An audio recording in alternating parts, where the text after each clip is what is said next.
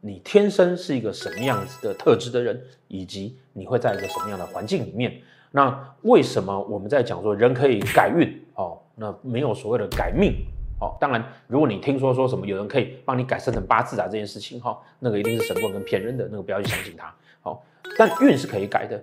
什么叫做可以改呢？如果说我知道我适合在什么样的环境里面，那我去把我自己放在那个适合我的环境里面就好了嘛。好，如果说我是一个嗯很适合跟人接触的人。那我就应该要去找一个这样子的工作，而不是把自己关在实验室里面。因此呢，所谓的命理学上所谓的改运这件事情，指的其实啊，就是了解你自己，然后呢，去找到适合自己的环境，把自己放在适合的环境里面，让你发挥出最好的专长。法拉利就不要拿来当越野车用，我们就可以好好的呢放在展示台上面，好好的呢在赛道上面跑。